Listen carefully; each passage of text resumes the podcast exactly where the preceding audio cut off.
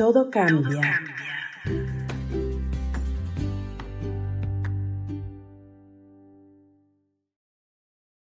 En el episodio anterior, se dirigió a la mesa y tomó la correspondencia que había colocado allí un par de minutos antes.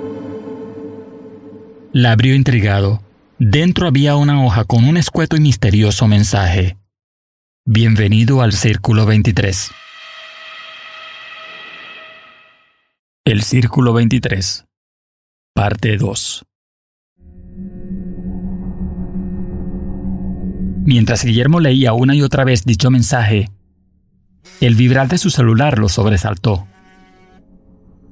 Ver en la pantalla que lo llamaban de un número desconocido le hizo fruncir el ceño. Ya estaba cansado de los misterios. Demasiadas intrigas en una sola mañana. En lo primero que pensó fue en su compañía telefónica.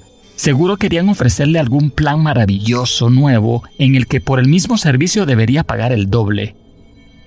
Decidió no atender. No había transcurrido un minuto cuando el teléfono volvió a sonar. Otra vez un número sin identificar.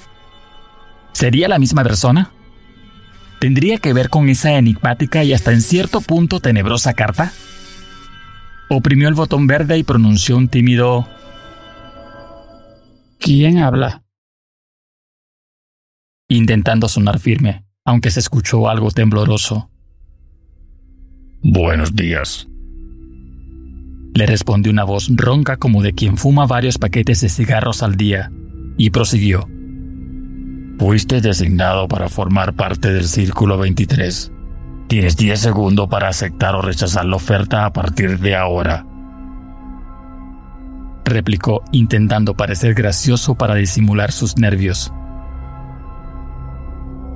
Del otro lado de la línea, solo se escuchaba una tenue cuenta regresiva. 7, 6, 5,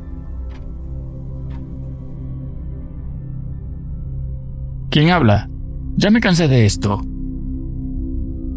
Protestó Guillermo visiblemente molesto. Al no recibir respuesta y oír que solo faltaba un segundo, casi sin pensarlo le contestó. Acepto, quiero formar parte de ese maldito círculo. Muy bien, dijo el hombre de la voz rasposa y la línea se cortó. Antes de que pudiera recapacitar sobre lo ocurrido, el celular volvió a zumbar. Anota esta dirección. Nos encontramos en media hora.